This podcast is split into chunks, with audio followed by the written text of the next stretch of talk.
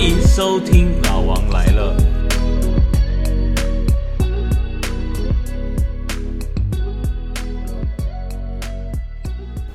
Hello，各位亲爱的听众朋友、观众朋友，大家好。今天呢是一个非常特别的一集，因为我们第一聊的主题特别，第二我们邀请到的来宾更特别。那首先，我们今天想聊的主题是什么？你知道吗？因为这一集我们要聊的是暑假，我们的小孩要怎么安排？我相信这是所有爸爸妈妈最头痛的功课。那么，既然我要聊这一集，我就一定要邀请到这一位堪称史上最美丽的前妻，我孩子的妈，洪小雷小姐，是，前夫好，对对对对，嗯，前妻好，对对对，讲到小孩一定会找我嘛，对啊，一定，是的，对，那因为现在是暑假期间，所以妈妈其实很多帮小孩要做很多很多的安排。所以今天呢，特别要来聊这一集，就是暑假怎么吃、怎么玩，然后怎么安排孩子的行程。是的，好，其实我们这个对于小孩子都是非常的重视哈。我想所有的妈妈们都是，所以一旦暑假要到了，我想父母比孩子、比老师还还烦恼，而且就觉得完了完了完了怎么办？因为以前小孩去上学的时候。就是我们空闲的时候，因为他们在学校时间比较长，就是你空闲的时候，对我就给他排做 SPA，然后可以去跟朋友喝个下午茶啊。可是如果现在暑假的话，等于二十四小时，他们都待在我的身边。对，而且其实我想最近你的体验应该很深吧，因为疫情让小孩居家学习，等于整个暑假就是提前的来到。而我必须这么讲，坦白说。我的这位前妻呢，也是一个好妈妈来的。我本来就是啊。对，一个慈祥的妈妈，一个虎妈哦，各位都知道。因为呢，他的慈祥慈爱来自于母性的天性，那会帮小朋友想什么是对他来最好的，那安排最好的呃呃补习，然后学习课后活动，对课后活动，然后安排他们该吃什么，然后该去哪里玩。我想呃这个。这个今天的分享哦，一定非常精彩，因为哦会说到很多的爸妈的心坎对，就是整个爸妈的心酸。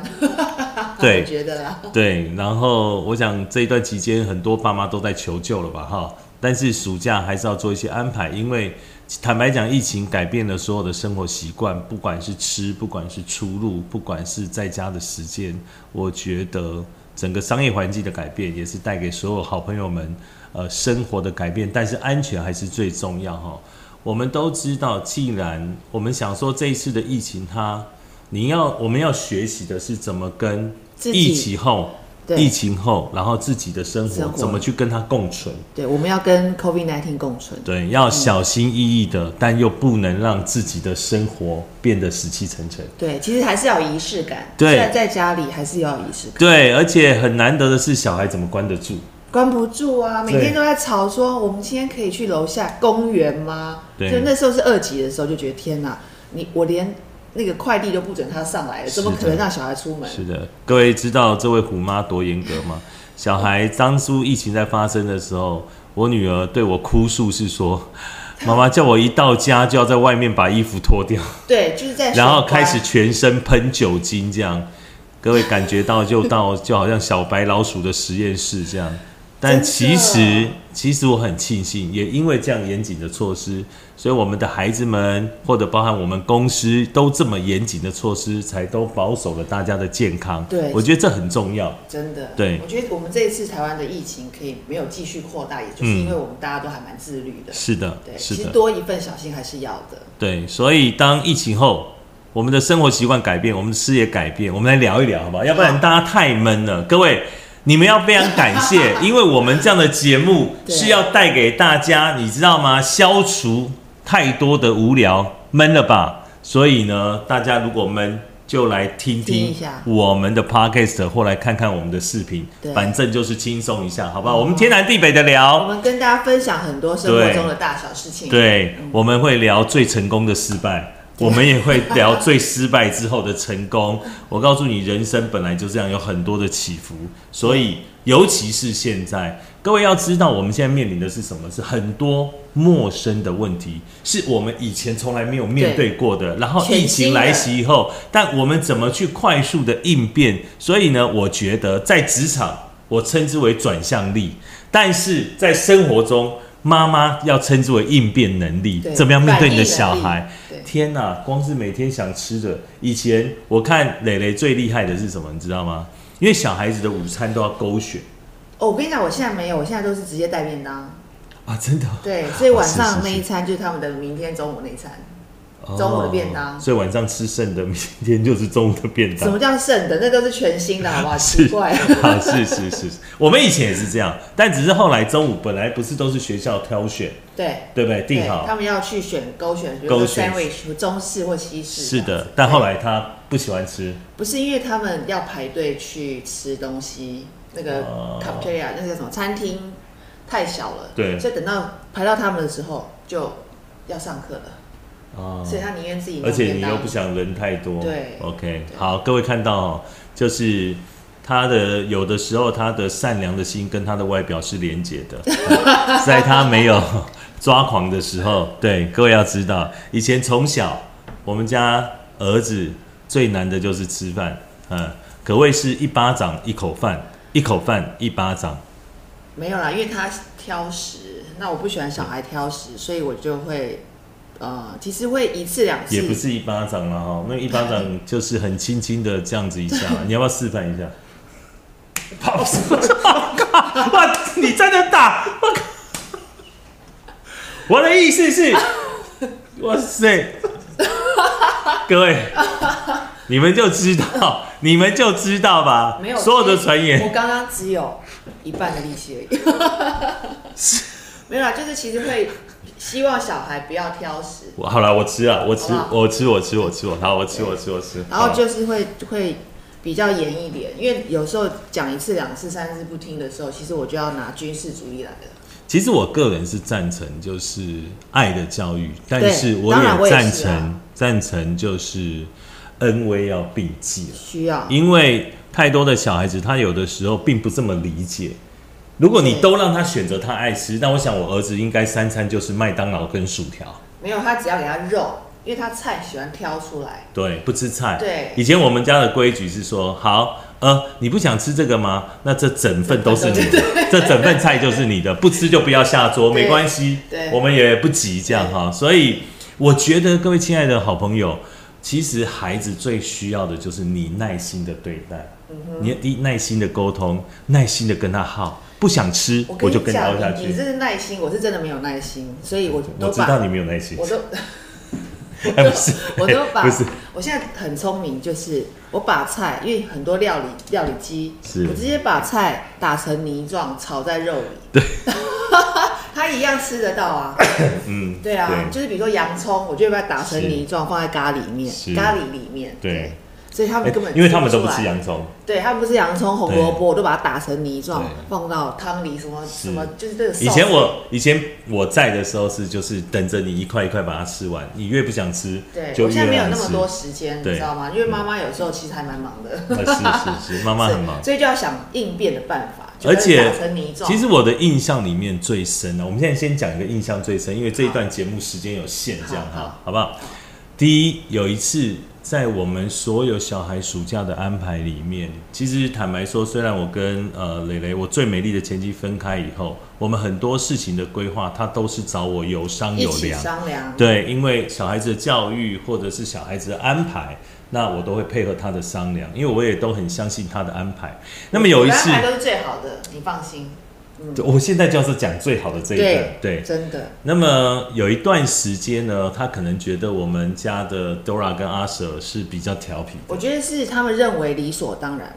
OK，这个四个字让我整个觉得说必须把他们送到这个调整一下，调整一下。所以他就安排了一个夏令营。嗯哼，然后呢，他就跟我说，有一个礼拜的夏令营都帮他们选好了，然后两宝也都很兴奋，因为妈妈以前就会帮他们选择夏令营，也不是第一次了。对，所以呢，他们就带着兴奋的心，我也就带着一个啊，好，就送他们去这个夏令营。我记得在桃园的桃园那个那个路上，就直接边走边开往桃园，去。然后来越开，走海线，对，好海线海线漂亮哦。对，然后还有那个风力发电经过的时候，然后小朋友还很兴奋说：“哇，我要去哪里了？对，很哇，很兴奋。后来慢慢的走，慢慢的走，慢慢的走，导航你知道吗？后慢慢的走，慢慢的走然，后就走到田田间，对不对？对田间。乡乡间就比较乡间，就感觉哦，妈妈这次安排的夏令营非常的接近原始，大自然，大自然。真的真的。所以小朋友，而且我们家两个小孩都很喜欢大自然，对，所以超级开心。后来呢，再来就从那里转进去一整排的树，各位那个林荫小道，对。两旁蜂蜜茂盛的树，就觉得哇，这个环境真的太好了。这个鸟叫虫鸣，这样我就一路开过去。后来抬头一看，到了门口目的地写到达的时候对，我就看到了红化孤儿院，育幼院啦，育幼院是他不是怎么现在哪有人写孤儿院呢？哦，育幼育幼院。那个时候我的心里面就有一种乌鸦飞过的感觉。啊啊啊！我说这是去哪里呀、啊？后来小朋友还不知道，你知道吗？对，然后呢，他就很震惊，对他说我说就是这里哦，就这里哦下车。对，要让你们体验一种不同的生活哦。我说你是说真的吗？对，这个那个时时候那个我记得世军跟我讲说，你基玛喜安诺嗯还讲台语，因为小朋友听不太懂。对对对对对，因为我也不会说英语然后嘛。啊，我就说你基玛照啊，如如我我的意思是说，你如果是现在叫我要带小朋友回去，就是不让他参加这个暑期夏令营的话，我会跟你翻脸。他就跟我翻脸，对，我就我就说直接讲，太夸张了，你知道吗？各位亲爱的好朋友，他要让我们家两个宝贝的小孩去体验一下去。体验一下那个育幼院就是孤儿院的意思。我没有说那不好，但是你要知道，我们完全没有心理准备，小朋友也没有心理准备。而我们带去报道的时候，还有一个老师正走进办公室说啊，他们在那个办公桌下看到一条蛇，你知道。那个阿蛇跟东拉简直是一种不知道该怎么讲，就想说啊，这是真还假的？对啊，弟弟这样就说哇，真的吗？在哪里？对，然后还不清楚。后来，当他们开开始渐渐明白，他们要住在一个礼拜的育幼院。第一，早上四点要起床，三点，三点四点要起床，要打坐，三点没有，三点起床跑六公里。对，还要跑步六公里，对。然后早上自己吃饭，自己要洗碗，自己换衣服，自己要洗衣服，对，然后每天是按照课表操课。没，有，他们其实很简单哦，就是跑完六公里的路，吃完早餐，读经就 free time 了，嗯然后就是你打理自己生活，对，然后就剩下时间就是你要爬树可以爬树，你要去乡间田里都可以，对，你知道吗？就是很 free 耶，但是没有自由，没有对，就在里面啊。只能关在里面而。且而且我我还问了 Dora 我说，哎、你们俩都在里面干嘛？他们说吃完早餐的时候就坐在那个门口，一直看我们车子有没有来。就说 吃完早，等一下，我儿子很厉害，这个时候就看出我儿子的厉害。他就说，当他们第一天开始的时候，这当然都是事后聊，我儿子就开始告诉我们说，告诉我说，你知道吗，宝宝，我第一天的时候就开始想说，我跟姐姐要怎么沿着这一条路逃跑。对，因为我们他们身上没有电话，然后呢也没有带钱。都没有。你知道我送去的时候，我还跟那个老师说，那我可以打电话来或人来看吗他说不可以哦，除非你有急事，否则你都不能打电话来对，，你也不用担心。一个礼拜放小孩一个礼拜给他们只要给他们什么照，也不用付钱，只要给他们两张健保卡对，如果怕生病，之类的。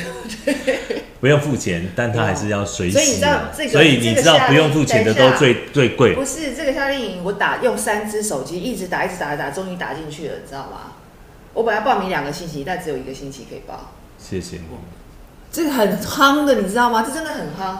这个所有的那些从国外回来的小孩都要送到这边去，你知道为什么？因为小孩真的是太理所当然了，对，什么都觉得理所当没有。，就是说他想训练他们的独立自主，他们想对训练，他想训练小朋友没有爸爸妈妈在身边，没有茶来伸手，饭来张口。其实我们也没有这样，各位看他就知道，他对小孩刚才那一巴掌不是假的，我是说真的。如果你不乖，如果你的行为越矩了，当然这样是不对的啦，可是问题是我一定不会第但每一个每一个父母都有，没有没有没有，我一定哦他有警告事不过三，对对对第三就是直接对对对对。那你忘了说是到第三了还是超过第三次啊？所以他有时候第四，哦第四才会下去。OK，好，有的时候小朋友分不清，然后你知道 阿 Sir 就跟我讲说，爸爸你知道吗？我就规跟姐姐规划了逃跑路线，对，然后呢，我们就想说沿这个道跑，先找到一个地方有人跟他借手机打电话，因为我们想起了有一个同学的妈，他们家就住在桃园附近，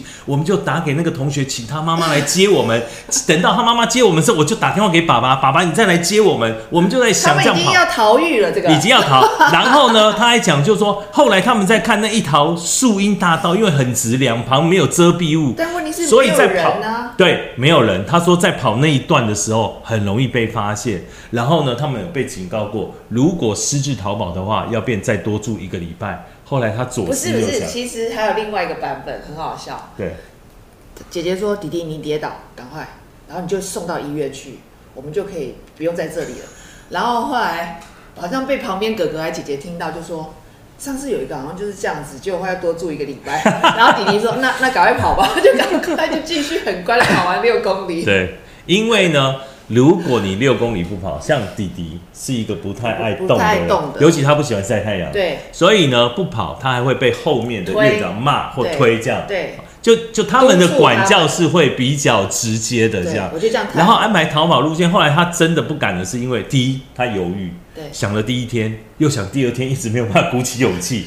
也就是这个故事还是告诉你，我们也在训练小孩子做最好的选择。他们自己人生自己在你的思考，对，我告诉你，人生最重要的是什么？你要教会小孩怎么选择。如果你这一步踏出去的话，失误，你就要更浪费更多的时间，失去更多的自由。所以他们两个讨论训练完以后，对他们自己就决议还是不要，因为他们觉得会被抓的成分比较高。对聪明，这样但是是聪明。但是我觉得，在我们送他们去以后，回来的路上他就红着眼，我就开始哭了哭了，因为因为其实他我也没去过，我也不知道那里长长什么样。其实我一去，我整个吓到，你知道吗？对我想完了，我跟你说，里，就是一个育幼可是我就忍着。电影的孤儿院，你看过吗？我告诉各位，就是那个样子。但是我们一定要分析它的利弊跟最后的成果。对。对，后来他们在那里两个人相亲相爱，对。睡也要牵着手，因为没有没有没有没有，后来没有睡在一起，嗯。因为弟弟你知道，我们家弟弟是很洁癖的，所以他就一直挑挑挑挑挑这个那个那个，结果他最后睡在鞋子旁边，对。因为他不想跟人家挤，结果后来他最后睡在最脏的地方，姐姐对说的。对，然后后来每个人鞋子脱鞋子都要先踩那边，对，都在，但他没有位置。其实这个又是题外话。他一上车，我们去接他那时候上车，我真的想说，怎么会有小孩这种味道？你知道对？，因为好可他们怕的味道哦！他们要自己洗衣服，他们很聪明的应自己对，晒衣服就不洗衣服，还好带的衣服重复，就两个人完全没有洗衣服。不是姐姐是没洗衣服，但弟弟带我带足六套，对，姐姐就没洗，姐姐样没洗。对，然后我觉得在那个在那个当下，各位亲爱的父母啊，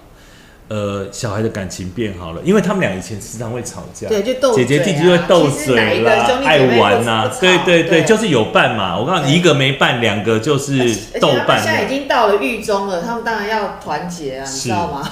然后非常团结，然后很爱，然后当然那里的吃就不用说了，因为完全不合他们的胃口。那我觉得这是一个我跟你讲，很好的没有这。这一点，我又要真的很抱歉，对我们家小孩，因为那边吃素，我不知道，你知道吗？然后而且我觉得念经也是我很大的没有，他们不会念，就坐在那里打坐。对啊对啊对对啊他他没有要他们念经，可是是你就是跟着他们静在那边打坐。是对，因为他不可能要小孩，而且我们家小孩又看看不太懂那些字。所以我讲真的，爸爸妈妈这个夏令营，我们最后的结论是这样，我们所得到的结论，他们回来相亲相爱了一阵子，对，啊、大概没有超过两个礼拜，有啦。然后我只要讲，我只要讲说，哎，你们就一个月开始吵架了你们我说，啦。哎，你们想要再去红化吗？对然后他们就嗯好。那心中的惧怕，你知道吗？真的惧怕，就让他们乖了好一阵子。对但是后来，我觉得他们就变得相亲相爱，而且红化这件事就变成妈妈跟我，呃，很多时候最好的一个一个警醒的标语，这样。对，就是就是，哎，你们想去红化走一走吗？对然后他们就会特别的乖对。然后或者是说，哎，红化的老师在想你们哦，对之类的，是不是？或者是红化的姐姐们在想你们对。后来他跟们他们跟那里的也有变好朋友，有有在对那边其实也认识了一些好朋友啊，所以其实我觉得，在我来说，嗯，那里有给他们不同的体验，对，但是我觉得应该是震撼教育吧，震撼教育。算是震撼教育。但是如果你真你们真的要问我们的话，我啦，他等会还有要讲，因为节目时间的关系啊。如果你真的问我，我会这么说，我觉得这种这种一次就够了，我不会再送他们去第二次。而且尔后他所准备的夏令营或者暑期活动，本人都会亲自人到眼睛看到，才会答应这件事情。因为其实各位要知道，其实等一下让蕾蕾来说，其实他送他们去这一次，我觉得他过得煎熬，那送去之前的煎熬我觉得送他们去跟送他们去后的煎熬，送他们去，其实是我我最煎熬的时候。对，好，妈妈，嗯，我觉得等一下，因为时间的问题啊，我觉得等一下我们再来继续聊。继续分享我们怎么安排那个孩子们快乐的暑假。好，谢谢大家收听《老王来了》。